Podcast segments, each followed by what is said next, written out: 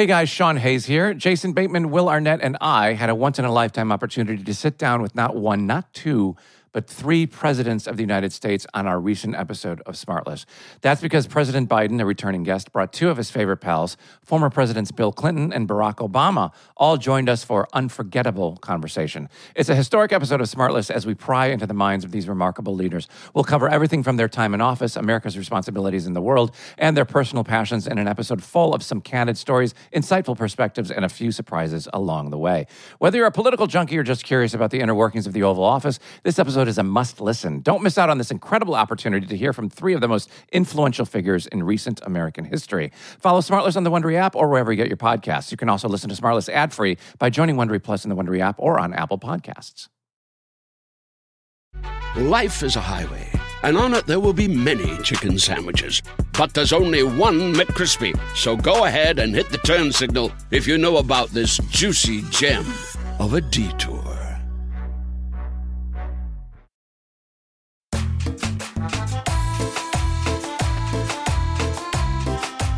Bienvenidos al Pedcast, el único podcast centrado en la peda y en la cultura surreal de México.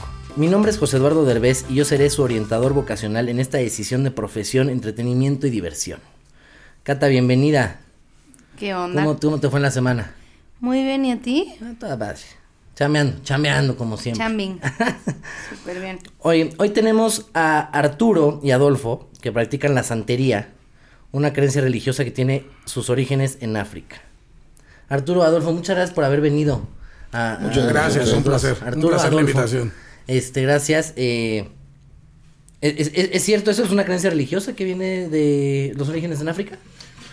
Debemos de tomar en cuenta de que creencia es todo aquello que trata de crear en el hombre una imagen de protección o de seguridad contra aquello que desconoce o teme. Ahora, si vamos a hablar de qué es la santería como tal, hay una diferenciación básica entre secta, culto y religión. Las religiones son aquellas creencias, aquellos nexos ideográficos que unen al hombre y a Dios y que tienen una base y una estructura eh, idiomática, eh, axiomática y tienen una base tangible, bien sea un libro, la Biblia, el Corán, el Mahabharata, o eh, bien sea un canon estructurado y firme que no amerita cambio. Ifá, que es como se llama nuestra religión en realidad, se basa en la figura de 256 signos o pentagramas que indican cada uno de ellos un aspecto de la adivinación dentro del punto de vista espiritual y un aspecto de la organización moral desde el punto de vista ético. Eso es lo que es Ifá. La creencia en un Dios eterno, eh, creador de todo lo que hay, en sus más diversas manifestaciones. Ahora, la gran diferencia con otras religiones, si no me extiendo mucho, es que eh, la mayoría de las religiones como el cristianismo o el budismo o el hinduismo creen en un Dios superior que crea al universo. Nosotros no lo entendemos así, puesto que eh, científicamente está comprobable, no pueden coexistir dos entes infinitos en el mismo espacio-tiempo, conocen límites recíprocos. ¿Dónde empieza Dios? ¿Dónde termina el universo? ¿Dónde está el creador? ¿Dónde está su hechura? Entonces entendemos que el universo es la forma de explicar a Dios y que tenemos a las deidades como aspectos de Dios para aspectos específicos de la existencia humana. Ok. Eh, en español.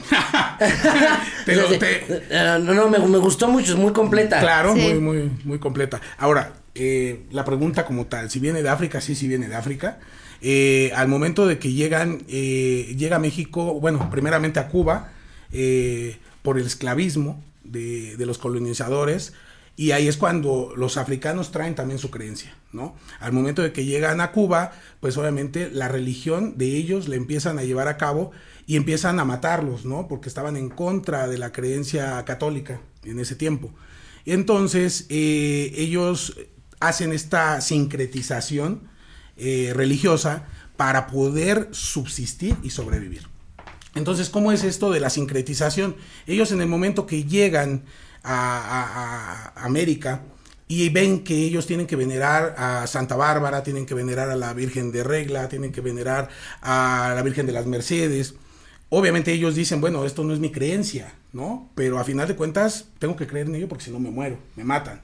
Entonces, lo que ellos decidieron hacer es sincretizar, buscaron el parecido más, el mayor parecido posible entre sus orillas, sus divinidades, con los que ya tenía la Iglesia Católica. Y entonces es cuando se hace el sincretismo de Santa Bárbara Changó, o Batalá, la Virgen de las Mercedes, o Chun, la Virgen de la Caridad del Cobre, y Emayar, la Virgen de Regla, y así sucesivamente podemos hablar de más de 200 orillas.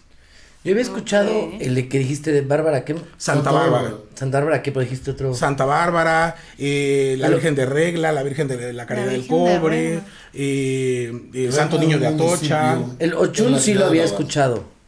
No es el, periodo, tal como lo piensas. Ah, Yangó, dijiste. Shango.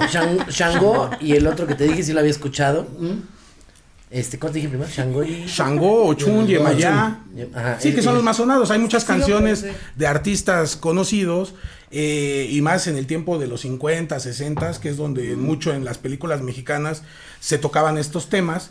Eh, cuando llegaron muchos músicos cubanos a, México y pues en las películas de Pedro Infante, en las películas de Tintán y todo, escuchas, escuchas muchas canciones de esas, Yemaya Yochun, eh, Chango, eh, Chango Yobatalá, y así encuentras infinidad de canciones que a lo mejor muchos las hemos escuchado, pero no las hacemos conscientes porque no sabemos de lo que se está hablando.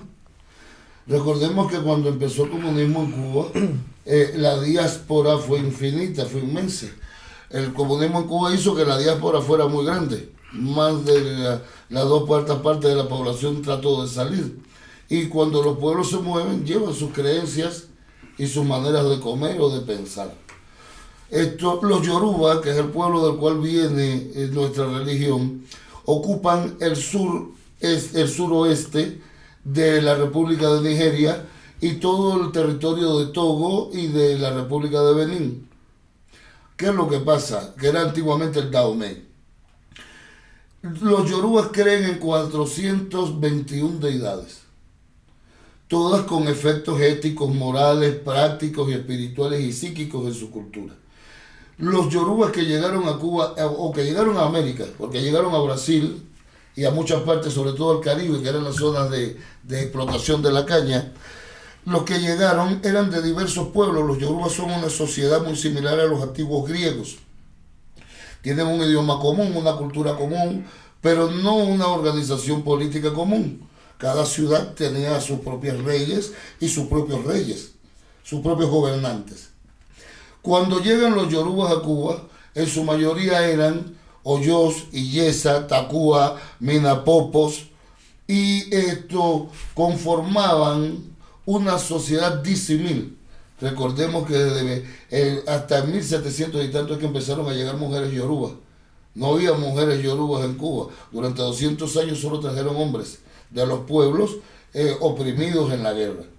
¿Por qué no llegaron babalaos a Cuba, solo santeros, como se les denomina ahora, o iguoros, adoradores normales? Porque el reino de Oyo no perdía la guerra.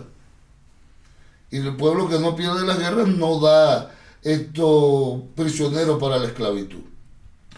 En Brasil, el culto de la santería, esto es muy distinto como es en Cuba, a, excepción de eh, aspectos eh, exteriores, la manera en que visten, la manera en que cantan, pero sin embargo no cantan en lengua ni siquiera en lo que fue la lengua lucumisa o la mezcla de los dialectos yoruba que llegaron a Cuba y que conformaron luego el anagó o lengua franca.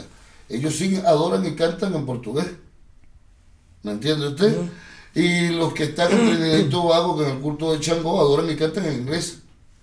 Quiere decir que los únicos eh, afrodescendientes que adoran y cantan en jerga son los cubanos que crearon un linaje en, África se le llama linaje a la forma de adorar la religión en cada región. Entonces nosotros, en Cuba se creó un linaje, el afro-cubano, del cual desciende la santería que practican en México y del cual desciende la santería que practican en el Caribe totalmente. Sin embargo, El sincretismo no es más que la forma de introducir una esencia en otra espiritualidad. Era muy difícil que el blanco entendiese o que el mestizo entendiese que Changó, que es el, la deidad del fuego, la deidad de la pasión, el creador del aspecto humano de la cultura, eh, viste de rojo, tiene una corona, tiene una espada.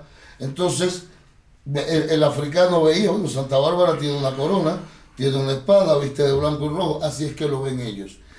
Porque recordemos que el africano, tal como los pueblos anteriores a la expansión del cristianismo, notaban y entendían la presencia de seres espirituales adaptados a aspectos diversos de su propia existencia. Le voy a poner un ejemplo a usted. El Eguao Eshu, mal entendido, es el señor del mercado, del comercio, de la agilización práctica de la existencia, es el equilibrio dinámico del universo. Changó es la fuerza viril, la organización teocrática, eh, el fuego de las guerras o una construcción y destrucción. Entonces, cada uno de estos aspectos fueron introducidos en la mentalidad del africano que podía entenderlo. No tenía el anquilosamiento del español o del francés, que incluso siendo cristianos ellos, ve usted las guerras entre eh, hugonotes y católicos en la Francia del 1600, o la desaveniencia con los comuneros en la España del 1600. Entonces la guerra entre los africanos yoruba no era por dinero eh, o por fe, era por cuestión geopolítica, lo único que ellos imponían era el culto a Changó. Todos los demás pueblos que ellos invadían tenían que adorar a Changó. ¿Me entiende usted? Pero seguían con su vida, algo así como la praxis de la satrapía en los imperios medios o el imperio eh, de Alejandro Magno. Cuando vemos ya y, nos introducimos en lo que usted pregunta con respecto a la espiritualidad, un mexicano es un ser mm, espiritualmente afortunado. Eh, la Federación Mexicana ha tenido en su seno el imperio de los Olmecas, estuvo a los mexicas, que tienen una gran relación con los Hopi, tuvo a, los quiché o mayas. Entonces ustedes tienen una cantidad de cultos que todavía perviven y sobreviven. ¿Verdad que sí? Eh, entonces, eh, la espiritualidad muta, se adapta, pero no muere. Ahí tenemos que Coticle sigue viva, creo que esa es la pronunciación exacta, eh, en la Virgen Santísima eh, todavía sobrevive en la adoración, y Mictlanticutli, o señor del Mictlán, sobrevive en la Santa Muerte. Mictlán, sí. Sí, Mictlán es el terreno y Ticutli significa dueño. Entonces, la Santa Muerte es eso. Todavía ustedes adoran a los dioses antiguos y no lo saben. Nosotros no tuvimos la oportunidad de sincretizar de una manera tan urbana y seguimos adorando a nuestros dioses.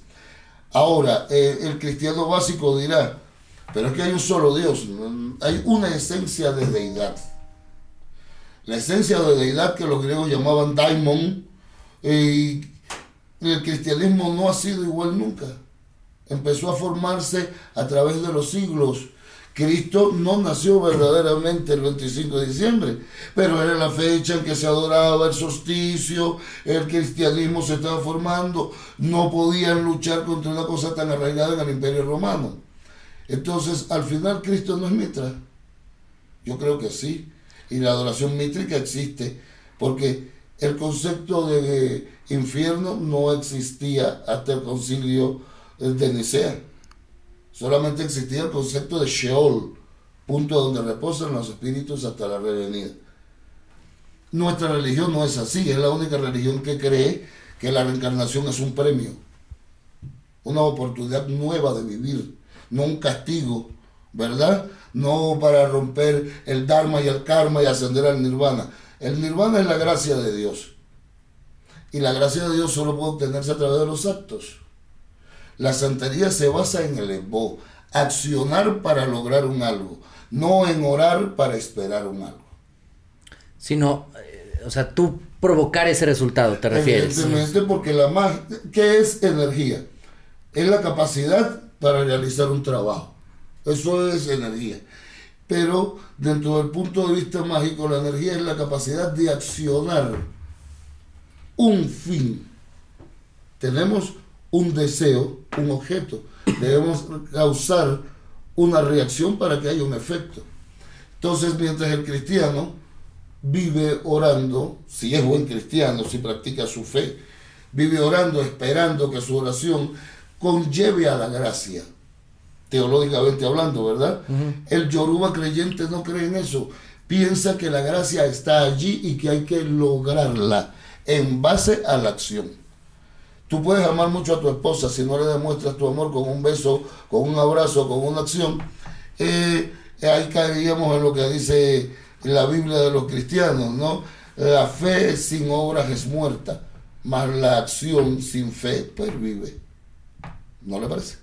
Sí, sí, sí, y, y creo que toda acción hay una reacción. Tiene que haber una causa para que haya una reacción y este produzca un efecto. Eso lo dijo Tesla. Oye, y Emmy award winning John Mullaney presents Everybody's in LA, a special run of six live episodes created by and starring Mullaney that'll stream live on Netflix during the Netflix is a Joke Fest. The comically unconventional show will feature special guests where John Mullaney explores the city of Los Angeles during a week when every funny person is in it. Watch John Mullaney Presents Everybody's in LA, debuting May 3rd live at 7 p.m. Pacific Time, only on Netflix. Hey guys, Sean Hayes here. Jason Bateman, Will Arnett, and I had a once in a lifetime opportunity to sit down with not one, not two, but three presidents of the United States on our recent episode of Smartless. That's because President Biden, a returning guest, brought two of his favorite pals, former Presidents Bill Clinton and Barack Obama, all joined us for unforgettable conversation. It's a historic episode of Smartless as we pry into the minds of these remarkable leaders. We'll cover everything from their time in office, America's responsibilities in the world, and their personal passions in an episode full of some candid stories, insightful perspectives, and a few surprises along the way. Whether you're a political junkie or just curious about the inner workings of the Oval Office, this episode is a must listen. Don't miss out on this incredible opportunity to hear from three of the most influential figures in recent American history. Follow Smartless on the Wondery app or wherever you get your podcasts. You can also listen to Smartless ad free by joining Wondery Plus in the Wondery app or on Apple Podcasts.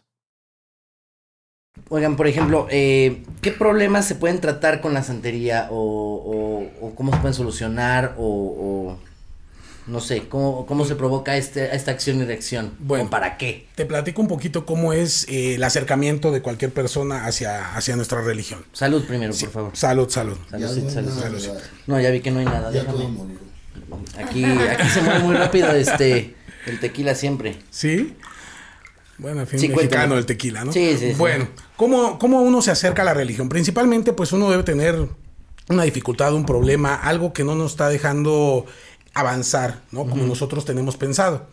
Entonces, pues uno empieza a recurrir, pues no sé, hay personas que recurren a las, a las cartas, hay personas que recurren a las limpias, hay personas que recurren a los chamanes, a mil, a mil tipos de personas, ¿no? Todo esto gnóstico, porque es algo que no sabemos cómo eh, darle solución. ¿No? Gnóstico es todo aquello que no, sabe, no sabemos de dónde proviene, pero nos ayuda, ¿no?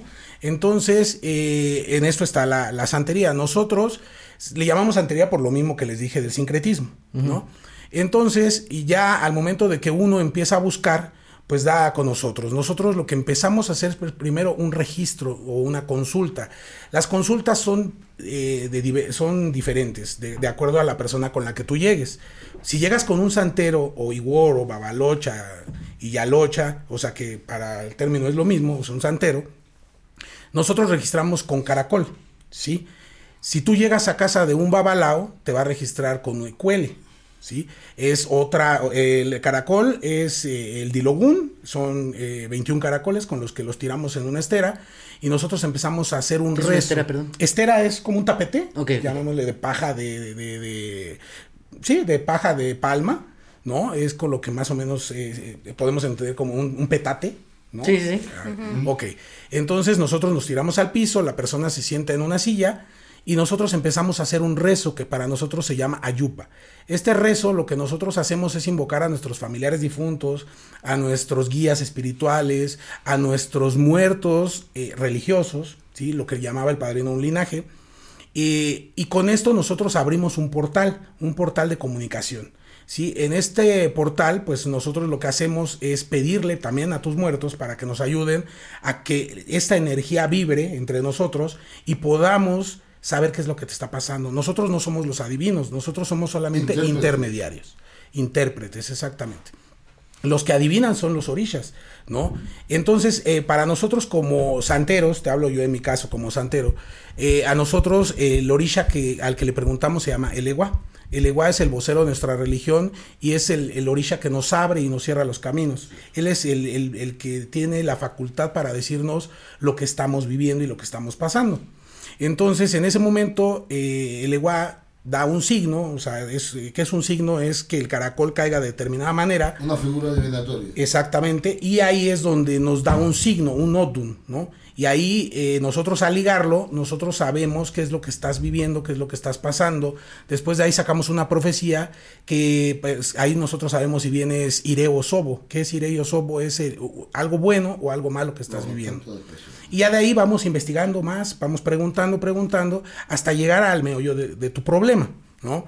Eh, mucha gente llega acercándonos a nosotros. Esto con, con los caracoles que me estás comentando. Caracoles, claro. Esos caracoles, ustedes los trabajan antes. Están o consagrados, claro, o sea... Y son caracoles de mar, Caracoles de río. de Cauri, ¿conoces el Cauri? Hubo un tiempo que estuvo mucho de moda caracoles que traían en, eh, Lo- Los blancos chiquitos. blancos, que traen así como si fueran unos labios. Ajá, sí, sí, Es- sí, sí. Esos son los caracoles que ocupamos. Si usted me permite un momento. Sí.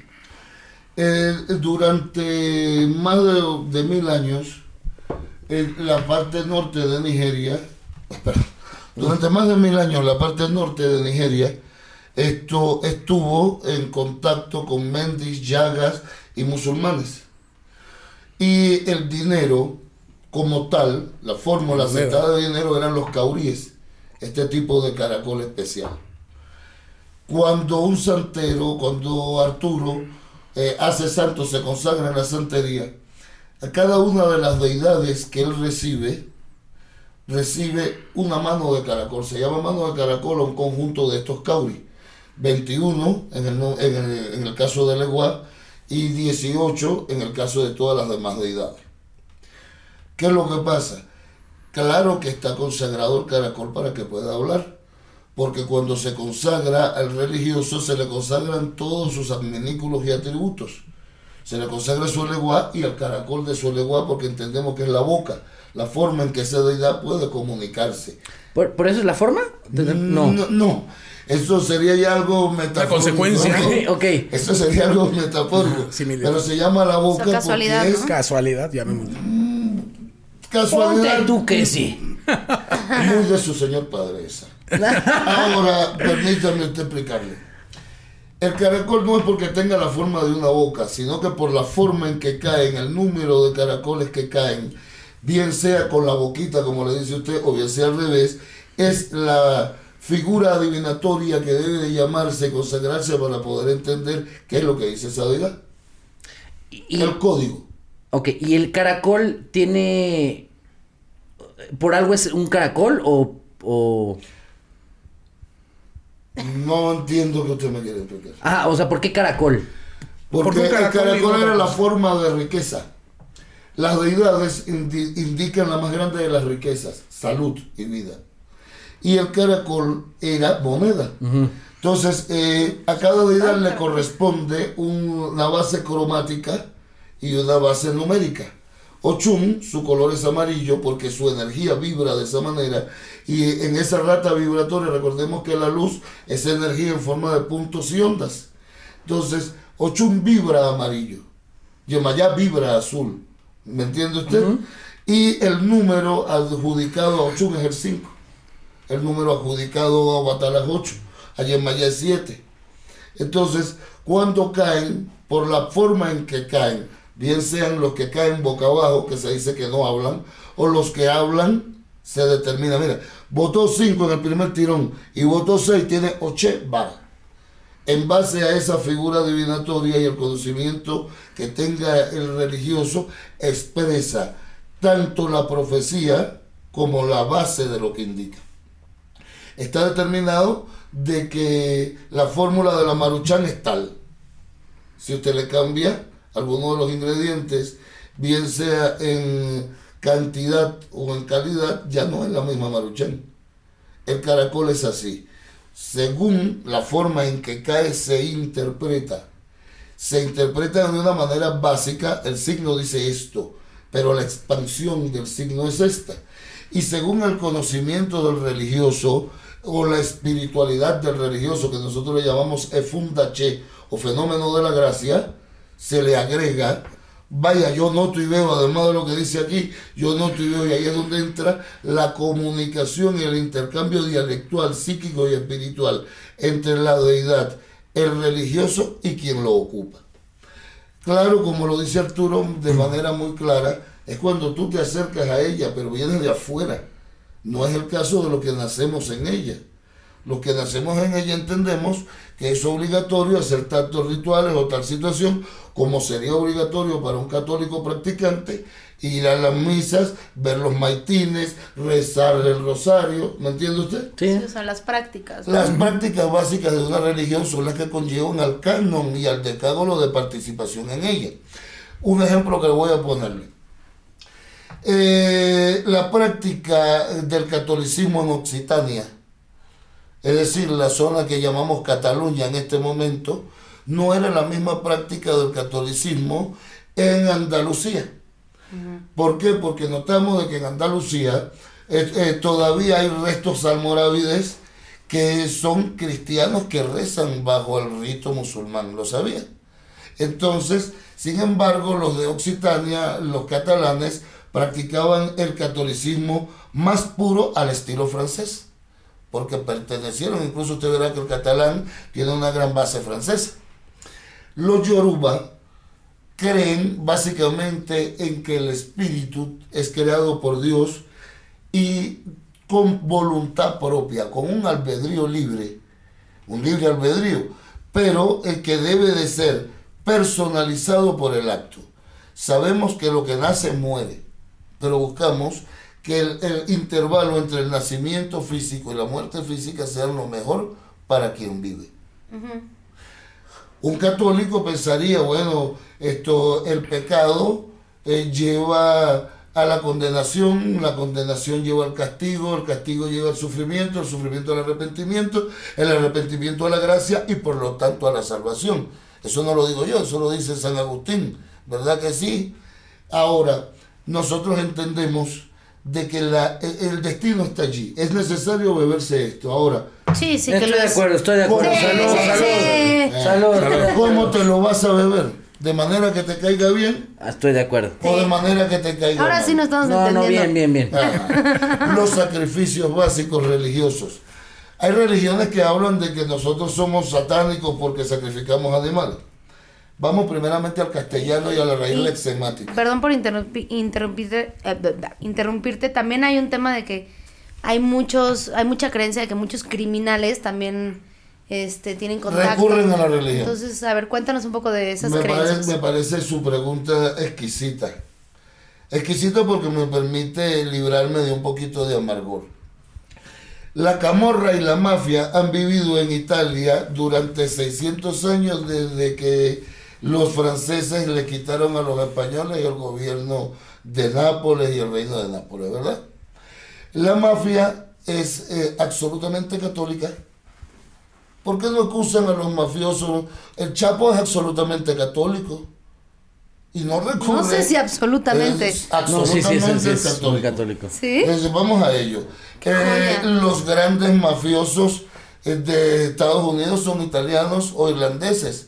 Y no hay una práctica más firme en el catolicismo europeo que los italianos, los españoles y los irlandeses. Entonces, eh, eh, nuestra religión no juzga. Dios no juzga a sus hijos. ¿Usted tiene niños? No, así estoy bien. Bueno, por ahora. Oye, parece. Esto, un padre jamás le dice a un hijo lo que no es. Esto, nosotros no buscamos que una persona, si es asesina o mafiosa, venga a nuestra religión, solo que no le cerramos las puertas. O sea, no tienes tú por qué juzgar a, a nadie, te refieres a eso. O sea, Dios mismo no te juzga. Sí. De si vamos a ver, teo- hablemos de teología cristiana, que es lo que son ustedes. Esto, Dios no te juzga, Dios te da un libre albedrío para que tú tengas la voluntad de salvarte o no según su servicio. Podemos tomar cualquier Biblia, podemos tomar la Reina Valera, o tomemos la de el rey Jaime II, o podemos poner las abluciones éticas de Miquelón, y vemos que entre la Biblia de los cristianos, bien sea ortodoxa, bien sea católica o protestante, Dios no te juzga, te permite que te condenes. Adora al Señor. Sí, o sea, cada quien es. Ahora sí, que cada quien su pedo. Es cada el libre usted bien en Libre donde albedrío. dice en Éxodo y en Levítico, esto no te dice que no hay otros dioses, simplemente te dice, no adorarás a otro Dios que a este, el Señor tu Dios. Entonces, si tenemos comprensión lectora, entendemos que sí hay otros dioses. Claro. También podemos entender cuando dice, sube hoy Israel al camino de Madián y profetiza para el reino de Moab. Eso lo dice la Biblia, eso no lo digo yo. Entonces, hay también adoradores asesinos, adoradores de la Santa Muerte, ¿no es verdad? Y eso es mexicano, eso no es cubano ni es santero. Ahora, este, eh, ¿no tiene el criminal derecho a salvarse? Que si no tiene el criminal derecho a salvarse. Ah, sí. No, sí, o sea, obviamente creo que todos tenemos un derecho a. Una a- segunda oportunidad. Sí, ¿no? eso O sí. hasta cuatro o cinco, veamos el nirvana.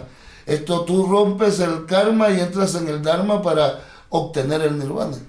Eso es el budismo, ¿no? Eso es de budismo, pero es que el budismo se divide en muchísimas clases. Budismo tailandés, budismo ramayana, budismo taoísta, budismo nepalés, budismo tibetano. Igual Ahora sí ya nos ahorramos las clases de historia, ¿eh? Oye. Oye, pero a ver, nos, nos habíamos también quedado en, en lo de qué problemas se pueden tratar. Todos. Todos. Dame unos ejemplos. O sea, por ejemplo, Voy a ponerte un ejemplo básico. No, esto, déjame ponerte ejemplos que solamente nos atañan a nosotros que lo hayamos vivido. Ok, va, va. La mamá de Arturito sufrió una isquemia transitoria. ¿Una qué, perdón? Isquemia transitoria. El médico no encontraba nada. Se rogó la cabeza, ahí está Julita. Yo tengo tres preinfartos y una isquemia. ¿Mm? Y me han pasado muchísimas más cosas. Mi esposa sufrió un ataque masivo de parálisis facial. Después, pregúntale a cualquier médico, después de que empiece un ataque, por ser masivo no puede detenerse. Mi esposa tiene su rostro bien. Mi abuela vivió 92 años y los últimos dos años lo vivió en una cama porque se cayó de un tercer piso. No quedaría perfecto una mujer de 92 años, pero sobrevivió en aspectos físicos. En aspectos materiales, la religión es energía. Todo puede ser resuelto con religión.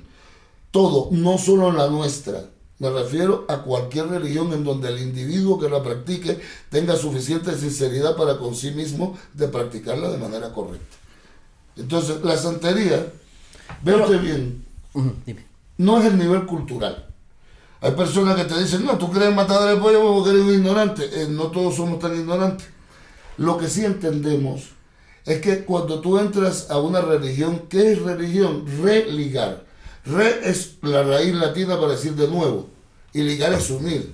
Entonces, el que va a una religión, sea cual sea esta, va a unirse a Dios a solucionar un problema que le impide estar positivamente aspectado en su existencia un hijo preso, un hijo drogadicto, una hija de coscos livianos, una mujer traidora, un marido golpeador o un hijo flojo. Todos son aspectos de la existencia humana. Mi mamá hubiera ido en la del hijo flojo. Ah, pensé que del otro ejemplo. Bueno, pero de todas maneras siempre hace falta un flojo para que el... el- Para que alguien le eche ¿no? A huevo, a huevo. Si no te decimos a ti que eres un flojo, ¿quién ve que tu hermano es trabajador? Ah, va. Debe ver bien o mal, ¿no? O sea, Eso es como la suegra, es necesaria. Sirves de mal ejemplo. Ándale, sí, siempre tiene que haber un... Mm, No mal ejemplo, se sirve de ejemplo. No hay malos o buenos ejemplos, hay ejemplos. Ejemplo. Eso es, Es un- ¿no? le- también le compresa. Oye, pero por ejemplo, yo llego contigo y te digo, oye, quiero conseguir este trabajo.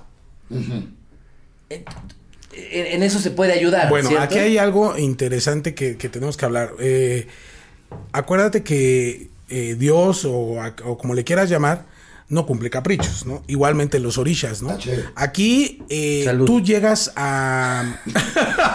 no, es que H nosotros le decimos Sí, cuando alguien eso es tiene una la razón. manera de acotar, pero sí algo como salud. algo así. No hay gripe, pero es lo mismo. Ok, entonces eh, tú tienes una misión en esta vida, ¿sí? Para nuestro, nuestra manera de ver las cosas, nosotros tenemos una misión, ¿sí? Hay personas en las cuales por más que tú quieras lograr un objetivo, ese no es tu camino. El problema es que a veces nos aferramos a eso. ¿Me explico? ¿Vale? Entonces, tú llegas diciendo, oye, este, quiero este trabajo. Yo lo primero que hago es, eh, habrá gente que sí te diga, sí, lo vamos a hacer y vamos a gastarnos tanto y lo hacemos. Eso está mal. Ahí estás yendo con un santero que no está haciendo las cosas bien. Lo primero que hay que hacer es preguntar si es algo que, te, que es para ti. ¿Qué te sirve? Si, realmente Que es, es está en tu camino. ¿Sí? Porque un ejemplo, puede ser que tú quieras a lo mejor... pero- si yo llego y digo, ay, me interesa mucho conseguir este trabajo o, Sí, o pero- llegar a este puesto. Te lo he explicado muy bien, Arturo. Voy a explicarte algo. Dentro del. Arturo te dijo algo hace cierto tiempo, ¿no? Habló de si estás iré o estás osorbo. Iré y osorbo son los dos aspectos de representación de la existencia. O estás bien o estás mal. Entendiendo nosotros que el iré, que es la parte buena, es lo más débil. Ahora bien, eh, hace poco. le- Nada más, o sea, si eres bueno, ¿es debilidad ser bueno? No, No. Simplemente que ser bueno. No. Voy a explicárselo de otra manera. Cuando, según nuestra creencia, cuando Dios creó la fenomenología existencial, lo bueno y lo malo debían ser representados y tener un aspecto reconocible. Lo bueno es el iré y lo malo es el osorbo. Ahora, veamos las cuestiones básicas de explicación de esto. ¿Por qué lo bueno es más débil que lo malo? Porque la luz es efímera y la oscuridad es densa. Porque la muerte es eterna y la vida es pasajera. Porque la alegría es transitable y eh, la tristeza es un fenómeno denso. Ser bueno no es débil. Sin embargo, lo bueno puede ser corrupto, porque el concepto de bien es ausencia total de mal. Pero el concepto de mal Así es como la oscuridad es ausencia de luz, ¿no? la oscuridad ausencia de luz y por eso la luz no posee oscuridad, porque tácitamente se infiere que donde hay luz puede haber penumbra, pero no oscuridad. Ahora, si usted lo está discutiendo desde el punto de vista de Curcio Malaparte, en, eh, si no me equivoco, en piel de zapa, eh, podemos entender que el bien eh, puede ser corruptible, más el mal ya es corrupción en sí. Podemos, eh, sin embargo, referirnos a las obras de Maquiavelo o a cualquier otra obra. ¿Le gusta Pushkin? Mm, No sé qué es. Déjelo por ahí. Supongamos, un niño. Un niño al momento de nacer, un niño no, no es malo.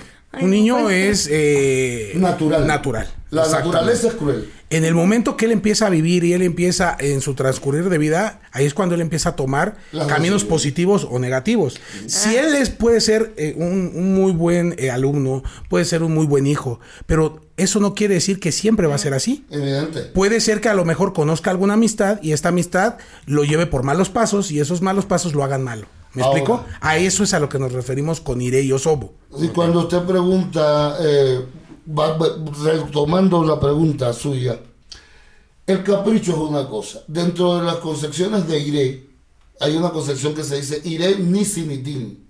Significa un bien que es malo. Entonces el señor del bien me preguntará, ¿cómo puede el bien ser malo? Ya te voy a explicar esto. Carlito esto, se ganó eh, la lotería de Miami. 80 millones de dólares. Le dio que infarto. Fue un bien, pero malo en su esencia. Ahora, a Carlito se le murió su mamá, pero se ganó un premio de 80 millones.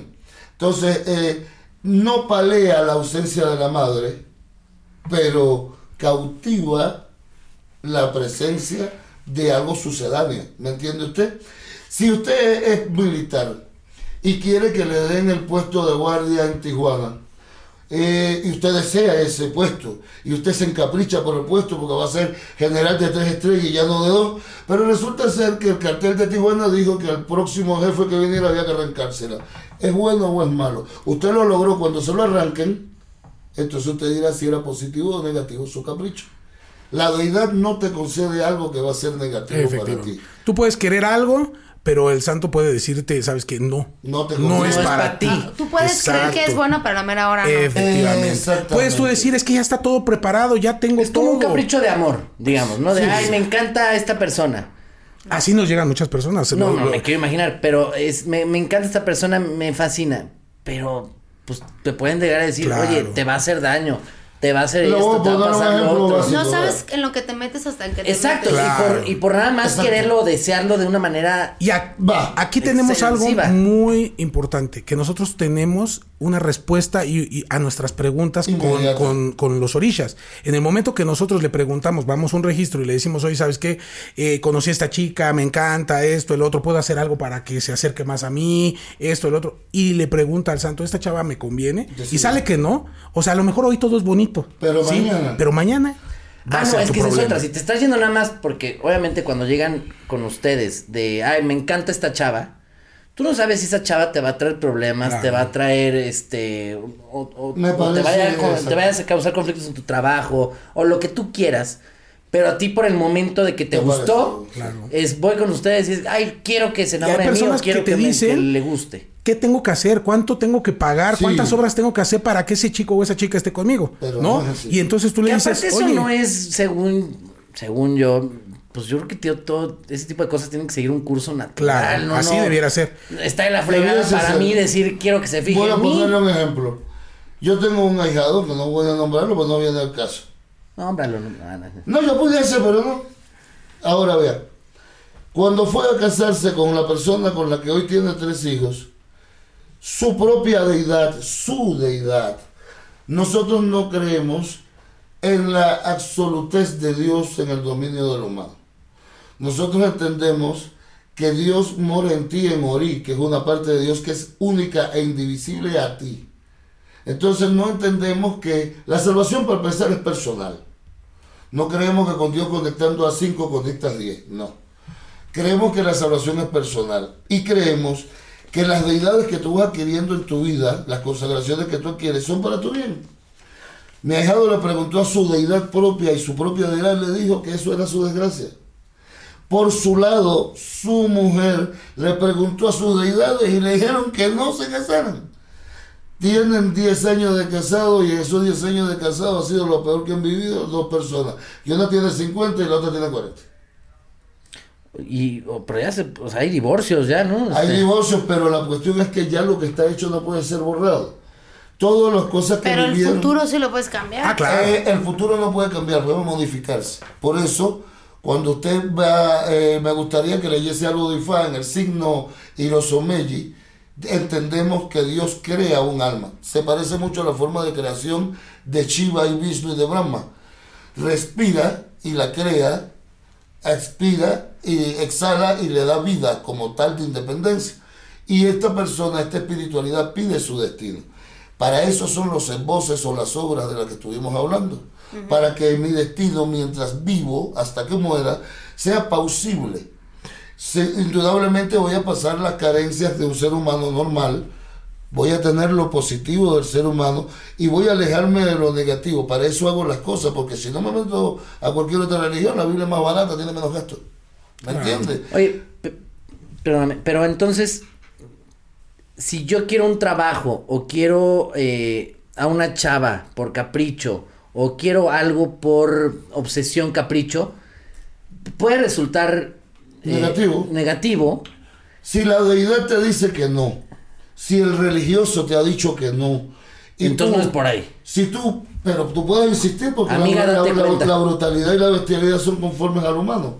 Ahora, si ¿Y la tú consigues quien te lo haga, y si tú, o, de, o de repente doblegas a Arturo o me doblegas a mí porque me ofreciste suficiente. Eh, todos tenemos un precio, digo, Claro, jefe. claro, claro. Eso lo Así digo así- sí. no, porque puede llegar gente de no me importa que esta mujer me va a se causar te la hace, muerte". no se te hace, No, de pero no me el importa. problema es tu Pero la quiero conmigo. Es tu problema, eso no es Sí, problema no, también ya es cada quien de- Ya usted lo quiso así, usted puso su dinerito y usted puso su vida en sus manos. Su dinero. Eso es su problema.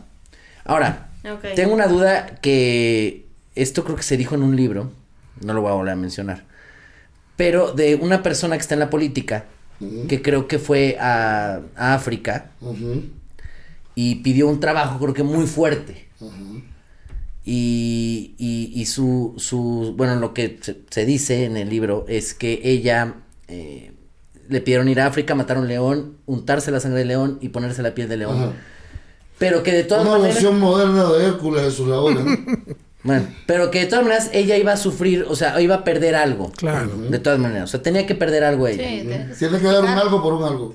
Ok, y eh, no recuerdo bien porque esto tiene ya un tiempo. Creo que eh, se le murió mm, al, al- al muy poco tiempo su hija o su sobrina, la más cercana. No mames.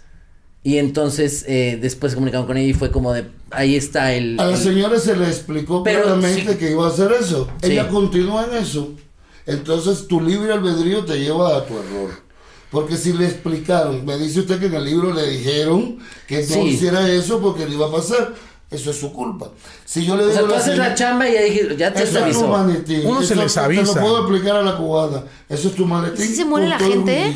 Claro. Si haces las cosas mal, claro. O sea, un ejemplo. Ah, qué mal Tú viaje. haces algo mal y Pero obviamente no- la justicia pero- va a llegar a tu vida. Si usted me permite, Eso señorita, en nuestra religión nada más, ¿no? Ustedes tienen chamanes que se encargan de eso. ¿Quiénes ustedes? Los mexicanos.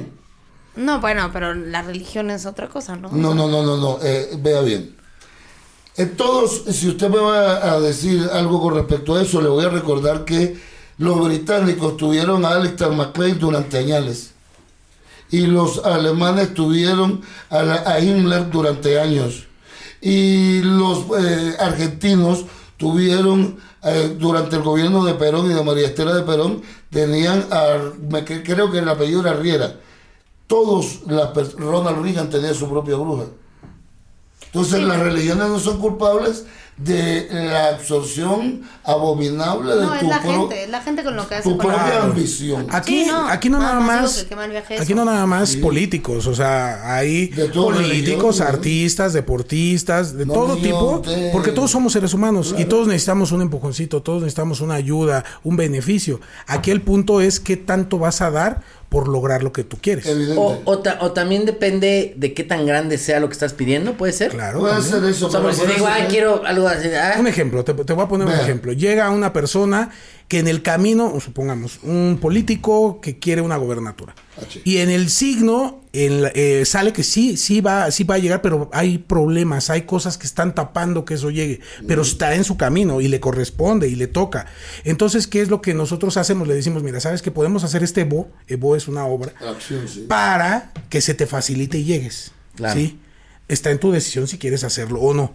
Pero ya sabemos que sí va a llegar. Pero un ejemplo, si llega eh, el, el- el- el candidato y dice, ¿sabes qué? Le decimos no, el santo le dice que no, y él se aferra, pues obviamente ya es decisión de él. Ahí puede ser que por la obra que él haga llegue, pero puede perder otras cosas. Claro. ¿Sí me explico? Y no porque se las quite el, el orisha, sino porque en su camino la está. Es, es esa consecuencia. La consecuencia de adelantarlo, ¿no? Exactamente. No, un adelantarlo ejemplo. o de forzarlo. Lo que ahorita dijo el padrino también, quieres tú eh, a una persona en tu vida. Y el orisha te dice, no, no te conviene, pero tú estás tan obsesionado, enamorado, no sé. Eh, Enamorado no creo que sea, palabras. estás Hay otras enamorado. palabras. Encaprichado. Si estás enamorado, no, no, no tienes o no quieres tampoco forzar a esa persona a estar Eh, aquí. depende de eso. Obsesión. porque Hay amores, Eh, obsesión hay puede amores ser. que son crueles. Hay amores que son crueles. Hay amores terribles. Amores que tienen tan necesidad de aquella persona que están dispuestos a perderse ellos con todo lo que vaya. No, y claro. es amor y es un amor cruel. Ve usted bien algo. eh, usted es muy joven. En América tuvimos dos gobiernos. No, no nombremos a Chávez de Venezuela porque eso no, no sería la explicación que quiero dar. En América tuvimos dos gobiernos que se basaron básicamente en religión. Uno, más antiguo, usted no había nacido, el de Papadoc Duvalier en Haití. Gobernó 30 años en base al vudú. Y el de Noriega en Panamá. Cada vez que salía, mostraba que era palero, tenía un machete y la ver.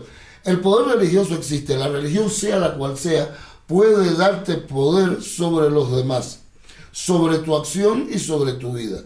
Pero recordemos que todo tiene una consecuencia. Si tú utilizas a la deidad en pro de tu bien, eso no indica que si alguien te quiere hacer daño, tú no te defiendas. La defensa es natural y libre. Las serpientes muerden, ¿me entiendes? Pero la cuestión es la consecuencia del acto.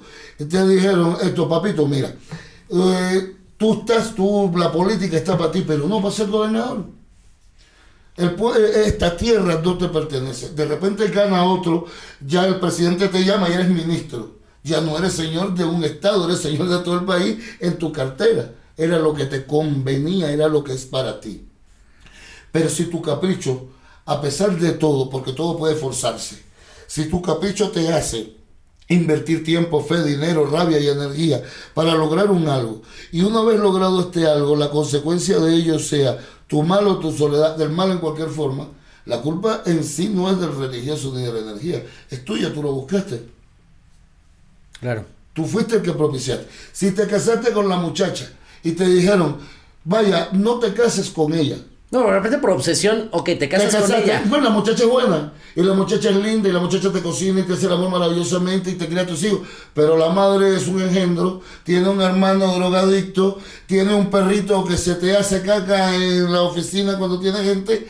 Las cosas, ya esas cosas van en aumento de tu détrito. No, y a lo que voy es, no es que, no es que la, la chava sea mala, pero entonces tu matrimonio va a estar mal. Porque Claro. la consecuencia de tu acto es malo. Recordemos eso. No, no entendemos la maldad como un punto exacto. Entendemos la maldad como algo que puede extenderse. Algo como la teoría de Vera Rubin o la teoría de los Smibbles. Empieza en un punto y se acrecenta. Eh, me imagino que tú sabrás disparar. Cuando tú disparas, si la, el cañón o el ánima tiene una deficiencia mil, de, de- de milímetros, ya cuando cree la curva hipérbola o parábola, eso se va a abrir y se va a abrir y se va a abrir. Por eso es que hay los accidentes de fuego, amigos. Eso es lo que pasa religiosamente. Mira, la muchacha es linda, la muchacha se cepilla, la muchacha se baña, la muchacha se peina. Ah, no, que se bañe sobre todo, eso es, por, por favor. Todo depende porque hay diversos aspectos de la sexualidad, ¿no? Habrá, habrá quien le guste. Ah, bueno. No digas nada. No, no, no, no diré. Hey guys, Sean Hayes here. Jason Bateman, Will Arnett, and I had a once in a lifetime opportunity to sit down with not one, not two, but three presidents of the United States on our recent episode of Smartless. That's because President Biden, a returning guest, brought two of his favorite pals, former Presidents Bill Clinton and Barack Obama, all joined us for unforgettable conversation. It's a historic episode of Smartless as we pry into the minds of these remarkable leaders. We'll cover everything from their time in office, America's responsibilities in the world, and their personal passions in an episode full of some candid stories, insightful perspectives, and a few surprises along the way. Whether you're a political junkie or just curious about the inner workings of the Oval Office, this episode is a must listen. Don't miss out on this incredible opportunity to hear from three of the most influential figures in recent American history. Follow Smartless on the Wondery app or wherever you get your podcasts. You can also listen to Smartless ad free by joining Wondery Plus in the Wondery app or on Apple Podcasts. Let go with ego. Existen dos tipos de personas en el mundo: los que prefieren un desayuno dulce con frutas, dulce de leche y un jugo de naranja, y los que prefieren un desayuno salado con chorizo, huevos rancheros y un café. Pero sin importar qué tipo de persona eres, hay algo que a todos les va a gustar. Los crujientes y esponjosos Ego Waffles. Ya sea que te guste un desayuno salado, con huevos o salsa picante encima de tus waffles, o seas más dulcero y los prefieras con mantequilla y miel. Encuéntranos en el pasillo de desayunos congelados. Lego with Ego. Oye, y, y, y, por ejemplo, ¿por qué lo de matar a un animal en sacrificio? Ok. Ahí vamos. Eh, para nosotros, eh, los sacrificios animales tienen un significado y no nada más es en nuestra religión, sino en muchas. Eh, si no, bueno, te vas, mataban humanos. si te No, vas a la no. historia, en, eh, no- nos- los aztecas, mexicas, Claro. eh, toltecas, zapotecas mataban este, humanos, ¿no? Los sacrificaban a sus deidades, ¿no? Entonces, pues bueno, tan mal no estamos, ¿no? Eh, nosotros sacrificamos animales de granja. Pero bueno, te explico. Para nosotros y para todas las culturas, la sangre es vida, ¿sí? Es vida para darle fuerza a esa entidad, a, ese, a esa divinidad en cuestión, la que sea, hablando de la religión que sea. Entonces, al momento de que nosotros sacrificamos un animal, le estamos dando vida y fuerza a esa deidad. Y lo que estamos haciendo con eso es ayudarle a ese orisha con esa fuerza para que te ayude a solucionar tu problema. Sí, no todo es sacrificio. Eso es también queremos. O sea, no siempre se tiene que sacrificar un no animal. siempre. Nosotros empezamos desde una vela. Una vela, después de una vela, eh, un vaso con Y agua. lo mismo que decíamos, dependiendo de la Ahora, magnitud. dependiendo. Si Ahora, si aquí fue, como les decía en el libro, eh, eh, eh, te echas a león, te pones la piel, te embarras de sangre y aún así llegas y se muere tu hija, sobrino, Sí, lo sí, que sí, sea. sí, pero, eh, ¿Es doble sacrificio? Es tu No, decisión. No, fue tu decisión. Vamos a esto.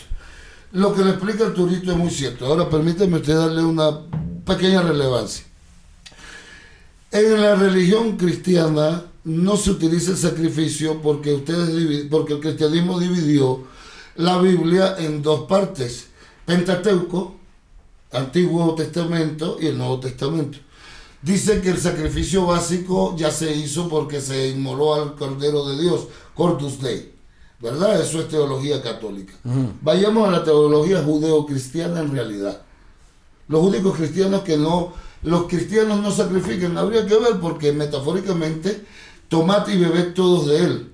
Entonces la hostia es el cuerpo de Cristo y el vino es su sangre. Entonces es un sacrificio metafórico. Ahora, Hablando de vino, perdón, salud, salud. Salud, salud. saludcita. Muchas gracias. Podemos continuar con agüita, no niña, que envejece. Con agüita no que Ahí está, ahí envejece. Ahora, en- como le expliqué, nosotros tenemos 256 signos, 16 mayores, o olodus, olo significa cabeza o jefe o dirección, y odus significa signo o forma. Los 16 signos mayores se casan entre ellos o se mezclan entre ellos y dan 240 signos después. Uno de nuestros signos que se llama Irete Meyi especifica la prohibición del sacrificio humano. Lo especifica. Y lo especifica mil años antes de que el cristianismo lo hiciese. Si usted ve Levítico y crearás, oh Israel, para el Señor tu Dios una mesa de tantos codos, crearás para el Señor tu Dios tantos platos de bronce y tantos eh, copas de cobre. Ahí derramarás el sacrificio ante el tabernáculo y cerrarás los ojos para cuando el Señor tu Dios venga a consumir tu fe. Eso lo dice Levítico, que es más que todo el libro jurídico e higiénico de la fe hebraica. No nombremos la Mishnah, ni el Misusat, ni el Talmud como tal. No, no profundicemos. ¿Qué es sacrificar? Sacrificar significa sacri edificar, hacer sagrado un acto o un edificio. Eso es lo que dice el castellano lexemáticamente. Nuestra religión prohíbe que un animal que vaya a ser sacrificado sufra. Empezando por ahí. Porque entendemos que además de que la sangre es el principio de la vida, y la vida solo la da Dios, por eso en la religión hebraica comen todo kosher, desangrado. Los musulmanes que crecieron 600 años después del cristianismo comen todo kosher, desangran a los animales, de una manera más patética que los judíos, pero los desangran. Y nuestros animales, cuando nosotros sacrificamos, a menos que sea para una limpieza, si el sacrificio es para la deidad, comemos los animales. Los comemos. Son kosher, no tienen sangre, no Kosher. son kosher, no sé por qué. Sabrá usted bien claramente que eso está especificado en la división de Israel y de la tierra. Y tú comerás animales sin sangre. Eso lo dice Levítico, ¿verdad? Ya hablamos de ello. Ahora, los únicos que comen kosher son judíos, musulmanes y santeros. Todos los demás comen los animales con la sangre en el cuerpo. Nosotros no. Cuando sacrificamos enviamos un mensajero. Por eso le hablamos al animal antes de ser muerto. Le pedimos al animal, lleva mi mensaje a la deidad. No puede sufrir. Porque si yo le digo, don José, eh, me regale- le diría a su vecino, me permite el agua, usted a lo mejor de mal talante va, pero lo hace. Ahora si yo le digo, José, esto chico, ve para allá. Esto no lo haces de esa manera. ¿Me entiendes? Sacrificamos, pero los judíos también sacrifican. Les recomiendo que vea lo que pasa antes del Yom Kippur. Y los musulmanes sacrifican. Si no, podemos discutirlo. Oye, pero ¿y, y, y la limpia? ¿Qué cambia la limpia? La limpia, eh, como lo ven ustedes los mexicanos, o como es una limpia de que les No, y tú cambia. dijiste ahorita de que la limpia cambia. La limpia. eh, te energiza, Ok. te purifica. O sea, a- Así a lo que como se refiere- un cuarzo. A lo que se refiere, padrino, eh, hablando exclusivamente de los animales, eh, nosotros al momento de que vamos a hacer una ofrenda a, a una orilla, eh, como puede ser que te limpie yo con una vela, como te limpie con una fruta, como te limpie con unas hierbas, sí. Como te limpie con un animal. ¿Sí me explico? Al momento de limpiarte, estamos que, que ese, e- esa Negatividad que esté en ti sea traspasada, sea a esa materia, efectivamente, sea un animal, sea una cosa. Así que como cuando hacen las limpiezas holísticas, el cristal absorbe lo negativo y deja que tu aura esté más limpia y más fresca. Nosotros entendemos que el aura es ori.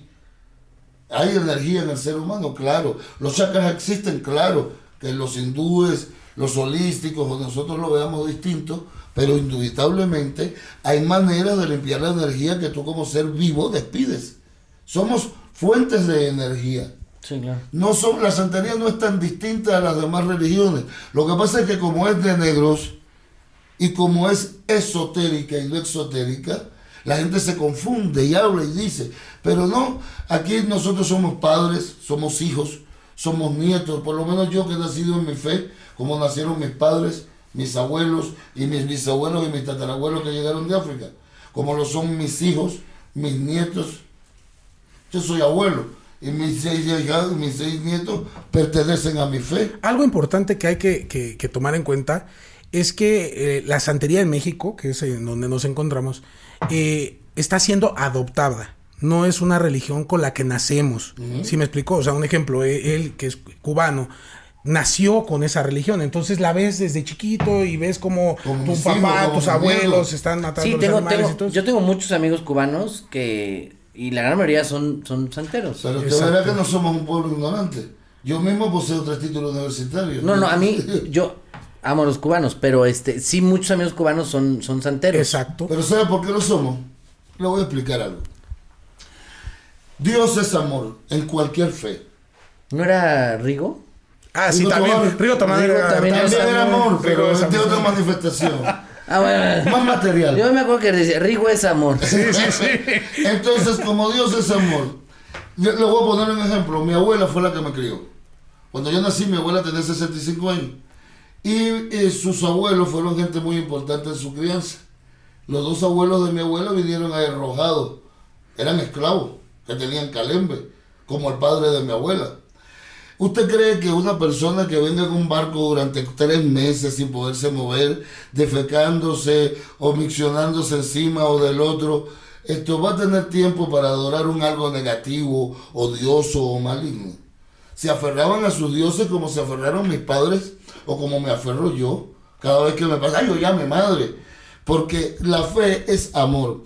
Y fe es protección. Venían en un barco implorándole a Yemayá que no se los comiera la reina del mar suplicándole a Olocum que si los tiraban los, murieran pronto y no los destrazaran los tiburones. Y cuando llegaron a la tierra le imploraban a Batalá vida, salud. Y esos esclavos fueron los padres en la mayoría de los casos, ya ni hay. Y eran- fueron los padres de nuestros padres. Le voy a poner un ejemplo. Yo conozco el blanco cubano, usted lo conoce, que es más blanco que cualquier otro. Y he visto pocas personas más fanáticas de nuestra religión que el blanco cubano. Mi propia madrina es blanca. Y tú la ves con un fanatismo que yo, que soy nieto de africano, no lo tengo. ¿Por qué? Porque cuando mi nieto de cuatro años se cae, ¿verdad que sí? Y se golpea, esto, en tu casa le dirían, ay, el niño, o ay, tranquilito, el angelito lo sobó. Nosotros no. Igual que un budista le diría, Buda te sanará, ¿no? Entonces, nuestro concepto de religión es un concepto que no admite en sí fabulaciones éticas, eh, elucubraciones morales, ya eso está especificado en cada signo. De hecho, las prohibiciones nuestras no son eh, prohibiciones comunales. La, se- la señorita hizo santo o cogió mano de orula. Suitales Lo segundo, yo creo. Sí, cogió mano de orula. Entonces, suitale es, ita significa camino, destino o formulación. Suitale indica, no comas esto, no hagas esto, estas cuestiones son negativas para ti. Ahora, suitá también le indica, tu destino es este, por este y por este. Pero si la señorita no hace caso de suitá, es como ser católico, todos hablan de Dios, todos llaman a la Virgen, todos rezan, pero nadie va a la iglesia, nadie cumple con su fe. Estoy de acuerdo. Y si tú no cumples con tu fe, eres apóstata. No, yo soy católico, yo adoro a la Virgencita, pero nunca vas a ver a la Virgen, nunca vas a misa. Ni la basílica conocen. Criticas al otro, no haces la piedad. Lo- Luego son peores los que van a la iglesia religión todos los te domingos. obliga. Eso sí, ¿eh? Eso sí tiene Sí, razón. sí, Cata. claro, la crítica. Luego los que son más, más Fanáticos no ir a la iglesia. Exacto. Vea, mi madre decía, y era una mujer humilde, el que tiene mucho da mucho, el que tiene poco da poco, el que nada tiene debe dar aunque sea una sonrisa. Esto, mi religión me obliga a bendecir al que veo. Cuando salgo bendigo al pobre y al rico. Mi religión obliga a hacer el bien. Si veo una mujer que está vendiendo en la autopista y no le doy aunque sea un peso, soy culpable de lo que ella haga por no tener ese peso. Y si se me acerca un drogadicto y me pide y me dice otra persona, no le des porque es para el vicio, el dinero es mío. Y si él lo va a utilizar en el vicio, la acción es dar. Cuando tú das, lo que te sobra es limosnear, no es dar. Cuando tú das al que te necesita. Porque a lo mejor yo le di a ese drogadicto y ese drogadicto tuvo su vicio y esa noche no mató a nadie. No robó a No, nadie. que invite, por lo menos. Bueno, pues de, de todo depende, porque si lo probó el primero y no se cepilló, el COVID mata y el mal aliento también. Da, pues, claro. Eh, volviendo ahora, la acción de la fe yoruba, lo primero que te dice, no puede ser, yo soy babalao, no puede ser babalao el mal hijo, el mal padre, el mal amigo ni el mal hombre. Porque si eres mal hijo, niegas la esencia de Dios en tus padres. Si eres mal padre, maldices a Dios en su esencia creadora. Si eres mal amigo, no estás con Dios porque eres un traidor. Escucha. Entonces nuestra religión te obliga a hacer Mal el bien. amigo. No hagas el mal, que hacer bien no es necesario. Haz el bien. No hagas el bien, que hacer mal no es preciso. Si tú no haces el bien, te estás eximiendo de hacer el mal. Ahora, eso sería, don José, discutir cuestiones teológicas o teocráticas que no estamos para eso, porque tendríamos que discutir de Chivitate Dei. Sí, no, no, no. Meternos más a profundidad. teología Exacto, ya, cristiana. ya, ya. Y no es para eso. No, no, Ahora, no. No, así. si usted sacrifica un pollo en Teleguá, le voy a poner un ejemplo básico. Yo soy, yo estoy acá en México disfrutando de la nobleza de la Federación Mexicana. Antes estaba en otro país en donde se encuentra mi familia. Oye, me tienes que invitar a Cuba. Yo lo puedo invitar cuando usted quiera, cuando usted quiera. Ahora vayamos Cuba a esto. te Yo tengo muchísimas ganas de conocer Cuba desde Pero hace usted muchos quiere años. conocer Cuba desde qué punto? Si usted quiere conocerlo desde el punto de vista turístico, como no. Desde el punto de punto de vista antropológico, como no. Ahora, si tú lo que quieres es gozar Cuba, ¿cómo no? Entonces lo va a pagar usted. Ahora volvamos al caso. Cuando usted analiza nuestra religión, el principio de nuestra religión es uno y es básico. Estar bien, si yo estoy bien, que el otro esté mejor. Si yo estoy bien, que el otro esté mejor. Estar bien es, no tengas, si la comida no te falta, el techo lo tienes, puedes hacer tus gastos, tu sistema de vida está cubierto, porque entendemos que no puedo vivir yo como usted, o usted como Trump, ¿verdad que sí? No podemos, si yo No, tengo... no hágame la buena con la fortuna. Bueno, ya te dije, Ya estaría ahorita yo en Las Vegas haciendo el podcast.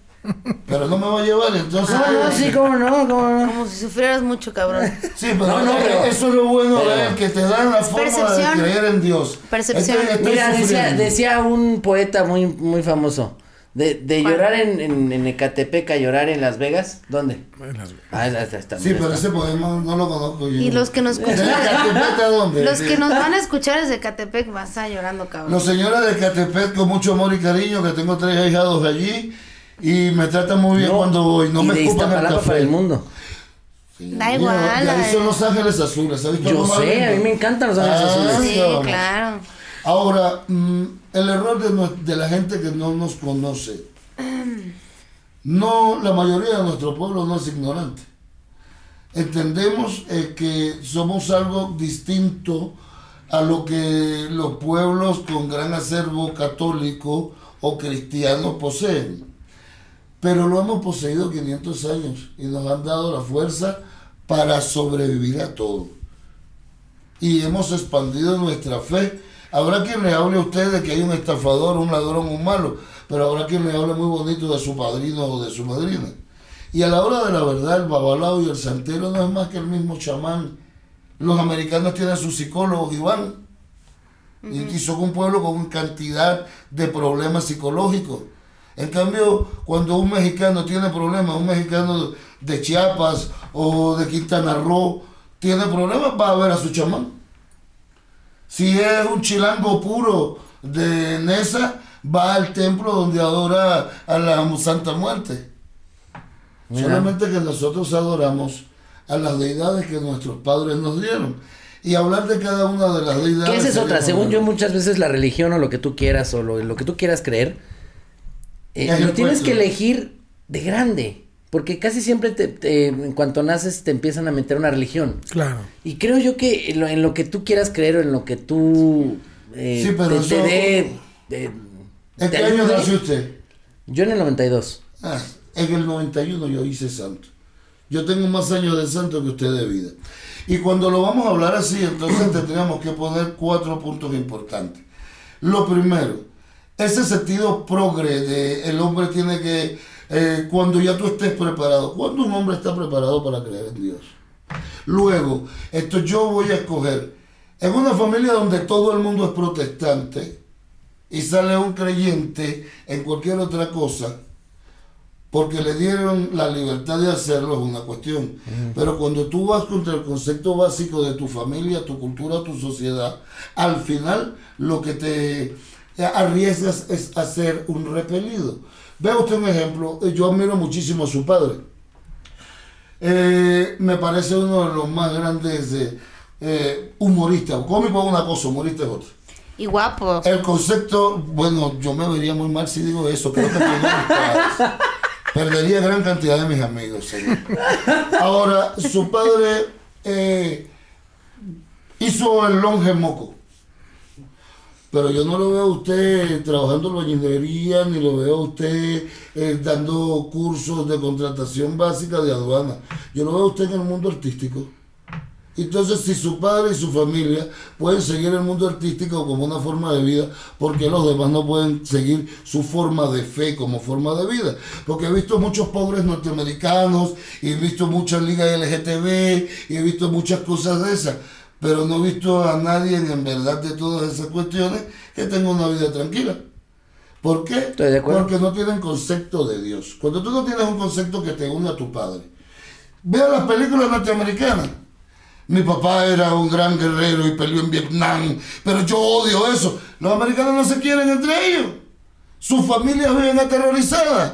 El viejito se muere en el, en el carajo viejo, en los hijos están... Sufro mucho por mi padre y viven con ese trauma 40 años. 40. Y entonces mis, mis padres son de Kentucky y son eh, conservadores republicanos. Me voy a mudar a Oregon. Y al final cuando llegas a Oregon y muere tu padre, tú eres una persona sola en una sociedad sola. Eso es lo que hace el progresismo. Ahora, yo respeto a todo el mundo, pero si las culturas y sociedades no tienen un sentido de asimilación y homogeneización, la especificidad de la cultura se destruye. ¿Por qué cree usted que en Estados Unidos hay tanto loco? ¿Usted no vio sexto sentido? No, sí están muy locos allá. ¿Y No manches, por qué muy- usted cree que en Turquía están igual? Porque en los estados en donde el individuo, como individuo, no tiene un- una forma de ligarse con su propia cultura y los seres que lo asimilan, indubitablemente es un solitario en su propia forma. Yo, como le repito, yo no lo veo a usted haciendo esto submarinismo, lo veo haciendo las mismas cosas que hace su familia. Entonces, ¿por qué? Porque usted lo ¿Por qué vio. creces, mamas, mamas Claro. eso? Eso es lo que hemos hecho nosotros. Sin embargo, nuestra religión tiene un problema, mi hermano, que le voy a avisar. IFA o la santería provoca una ley de irracionalidad contra el proselitismo. Mi religión maldice al proselitista. Mi religión prohíbe que si tú eres de otra religión, vaya yo a tu casa y te hable de mis deidades. O que tú vengas, ven que yo te voy a hacer esto como lo hacen muchos ahora. Porque dice claramente Ifá en el orden Eyobe, no saques al pez de la laguna al río, la corriente lo atormentará. No saques el pez del río al mar, la inmensidad ha de confundirlo. No lleves el pez del mar a la laguna, se sentirá constreñido. nuestra religión. Sí, no saques a nadie de donde está. Claro. O sea, estamos Está todos chupando tranquilos. y- que te obliguen a creer. Si uno de nuestros hijos en tal edad no es creyente, no puede participar en ningún acto religioso nuestro. Porque está prohibido vivir con gente de otra religión. Nuestras prohibiciones son individuales, don José. Nuestras prohibiciones se tratan de usted, lo que tiene genital. Las prohibiciones generales son muy pocas. Entre ellas, vivir con gente que no sea de nuestra religión. Porque Tú si no puedes vivir con alguien que no sea de tu religión. no, porque si yo estoy orándole profundamente a Changó, por ejemplo, que es lo que usted conoce, y le pongo una plaza de fruta y le imploro, Changó, dame vida, dame salud, y mi mujer es evangélico-católica y está en el cuarto diciendo, el negro este está en eso, ¿qué fuerza positiva puede haber allí? ¿Usted lo cree? Si No, usted- estoy de, estoy de acuerdo. En, en cuestión de religión sí estoy de acuerdo. Igual que cuestiones políticas. Porque, por ejemplo, me ha pasado mucha gente que es. eh, la esposa es vegana y el marido come carne. ¿no? Ajá. Un ejemplo. Yo creo que ahí es complicado, pero se puede vivir. Claro, porque en un restaurante hay varias. varias- Claro, no, y en tu casa pues, vas a gastarle más porque ella come. Sí, pero hay un concepto que es distinto. Al final la vegana va a dejar al que come carne. Porque la vegana siente que al consumir carne está consumiendo cadáveres. Y entonces, más allá de la relación sentimental, está la sensación de vibración contraria. Yo soy vegana, como hierbas, como esto, estoy en, una eh, eh, espiritualidad distinta y este hombre come carne, un animal que sufrió antes de morir, su vibración no es la misma. Por eso es que los veganos casi nunca se casan o casi nunca conviven con personas que comen normalmente. Pero en religión creo que sí, creo que sí, por lo menos la religión y la educación y ese tipo de cosas tienen que ser pareja. Claro. Porque si no, vivir en la misma casa. bien, yo fui un tiempo Hare Krishna. Yo viví en Europa 10 años. Y un tiempo fui Krishna. Porque ya le expliqué que un santero puede creer en muchas cosas al mismo tiempo. ¿Por qué regresé a mi fe de práctica? Porque lo que me llevó a ser Krishna era que yo vivía en España y estaba totalmente vaciado y en una situación económica terrible. Ya había leído el Maharabata, el Ramayana, me gustaba, era bonito, pero no me llenaba. La religión es como el amor y como el comer. Si no te llena, no es para ti. Mis tres hijos son babalaos. Mis dos hijas son solteras. Mis nietos son religiosos, aunque sean niños. Pero en nuestra religión no hay, no hay inculcación. Nosotros no obligamos a nuestros niños a nuestra- Nuestros niños nos ven. Yo me crié con mis abuelos. Hago lo que Sí, o sea, tú no estás ahí de, ay, ándale, ándale, ándale, ándale. Nuestra religión prohíbe eso. Porque cada cabeza... La comida sí entra la de a huevo a veces. El amor no. No, la comida sí, porque la religión es lo único que como el clima te indica cómo vas a hacer el amor y cómo vas a comer. La religión es lo único que te indica cómo el clima, cómo vas a hacer el amor y cómo vas a comer y cómo te vas a saciar. Un musulmán nunca utiliza para saciarse después de que va al baño la mano derecha, solo utiliza la mano izquierda. Ya le está indicando. Y eso es obligatorio en su religión. ¿Me entiendes? Nuestra religión lo único que te indica es, o los tumares te ha hecho y mora en ti. Tú verás cómo tú vives tu vida con los tumares. Es decir, al final de cuentas, cuando nos encontremos con la muerte es algo únicamente personal. Ya veremos cómo tú viviste cómo tú moriste. Si tu vida fue amarga, fue culpa tuya. Y si tu vida fue feliz, fue culpa tuya. Porque la felicidad, don José, no existe. Se construye con lo que se tiene a mano. Vida solo hay una, hay que disfrutar. Eso sí. Dicen, Por dicen los carnales en Cabrón y Vago que después de que uno muere ya no hay devoluciones.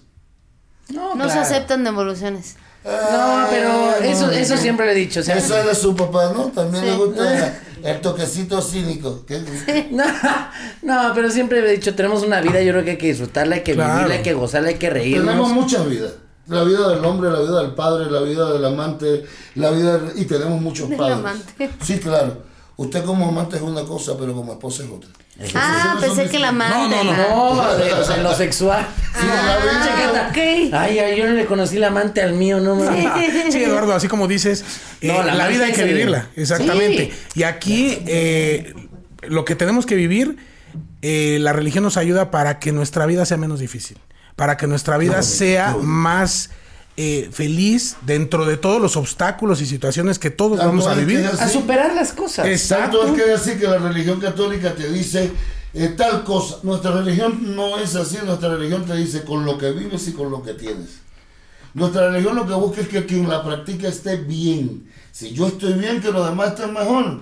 Que tu vida como hombre esté bien. Que tu vida como padre esté bien. Que tu vida como amante esté bien. Note algo, don José, esto, si tú como profesional eh, en la tabla eh, de tu vida tienes un 80%, dices, caballero, cosa más grande, este tipo es un triunfador, pero en tu matrimonio te va muy mal y solo tienes 30. Rágate. Y como padre, a lo mejor de tu hijo mayor eres amigo, pero al otro no lo pelas o no te pelas. Raga, entonces ve la tabulación de tu vida y está mal, porque tienes mucho éxito en algunas cosas, pero en otras eres un infeliz.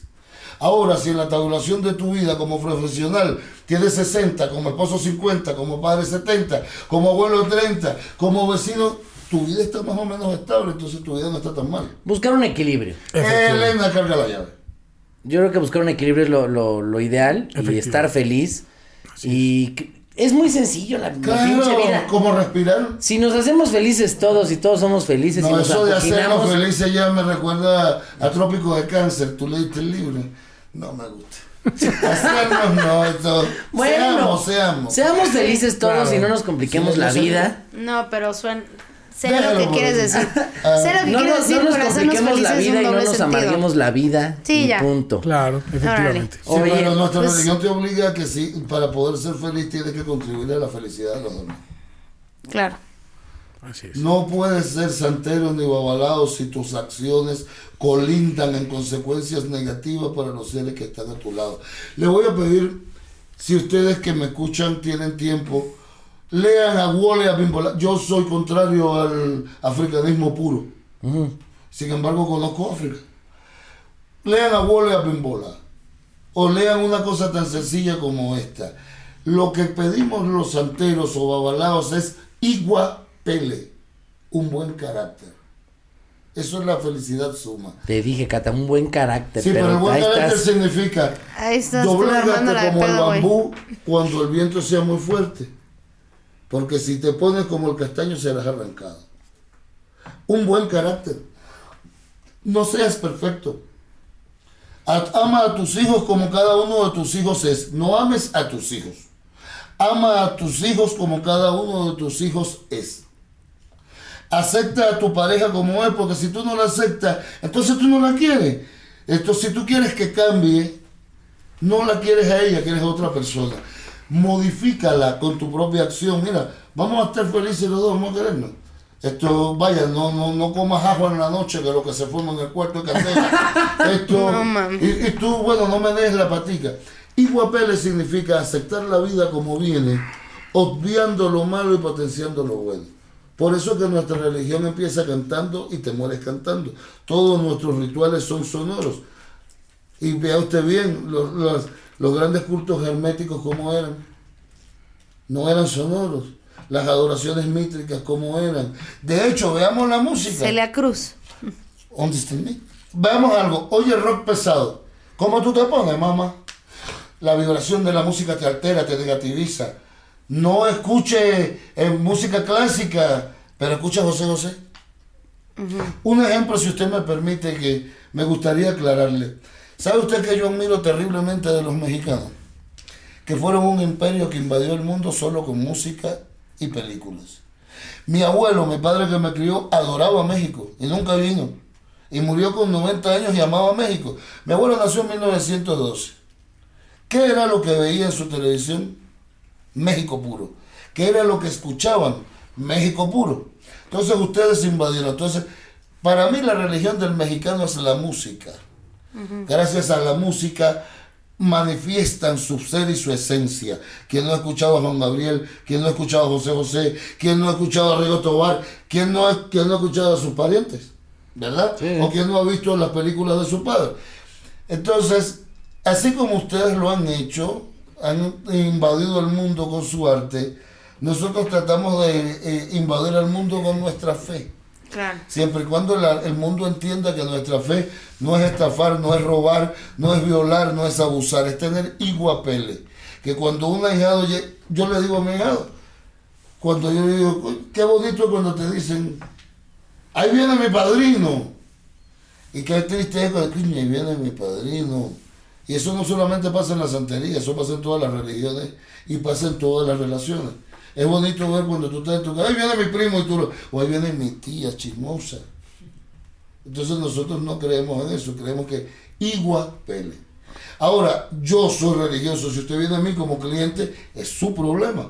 Es mi deber decirle, mira, la deidad te dice taco, taco, taco y taco.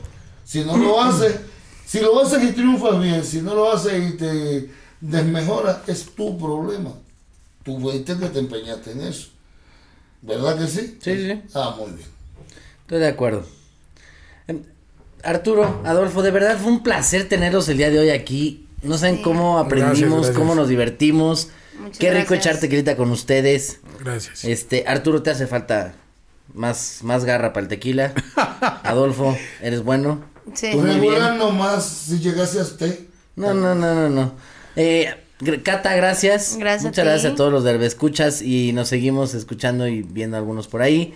Y gracias. Muchas, muchas Muy amable Gracias por la invitación. Porque la forma en que, el enfoque en que le dan a sus entrevistas, esto, primero que nada no son amarillistas. No, no. Segundo, no son venenosos. Yo creo que ustedes están haciendo en su programa algo importante, informar, como debe ser el periodismo. Y nunca damos parte a nada, o sea, siempre es escuchar y aprender y, gozar y divertirnos, Informar, y divertirnos un poco. ¿Y tienen algunas redes que quieran dar? ¿Algún... Claro, bueno, pues eh, donde nos pueden encontrar es en la página de Facebook, eh, nos encuentran como Orishas México. Y el teléfono es el 55... Orishas. se- Orishas México. Y el teléfono es el 5563 445856. Ok. Orishas, ¿cómo está escrito? Orishas es O- O-R-I-S-H-A-S México. En, Junto, en, en Facebook. Facebook. sí. Ok. Bueno, pues ahí los pueden contactar, ahí Claro pueden, sí. este... Ahí pueden aprender de la religión. Ahí buscarlos. realmente tenemos mucha información para que la gente Cotizar que no tiene enamorar. que no tiene conocimientos de ella la conozca. Te Si convenga o quieren no. enamorar a alguien, ya Claro. les dijimos los pros y los contras. catalana, ¿no? Efectivamente. Y tiene mucho de ella. Bueno, Cata, ya sabes, si quieres enamorar a un cabrón, ya sabes dónde ir. Si quieres que afloje, ya sabes dónde ir. No, Muchas gracias. Arturito, Muchas gracias. Muchas gracias a todos, Gracias un abrazo enorme. Hasta luego.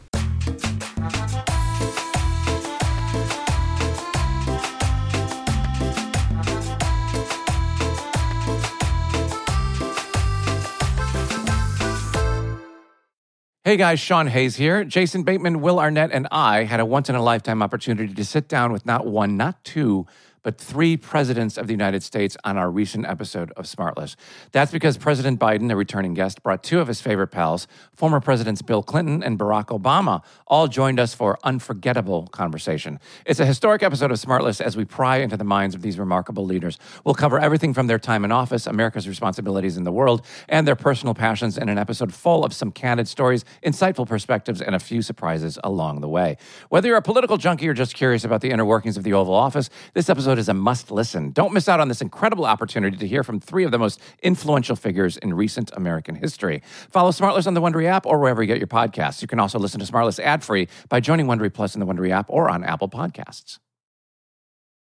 Let go with ego. Existen dos tipos de personas en el mundo: los que prefieren un desayuno dulce con frutas, dulce de leche y un jugo de naranja, y los que prefieren un desayuno salado con chorizo, huevos rancheros y un café. Pero sin importar qué tipo de persona eres, hay algo que a todos les va a gustar. Los crujientes y esponjosos Ego Waffles. Ya sea que te guste un desayuno salado, con huevos o salsa picante encima de tus waffles, o seas más dulcero y los prefieras con mantequilla y miel. Encuéntranos en el pasillo de desayunos congelados. Lego with Ego.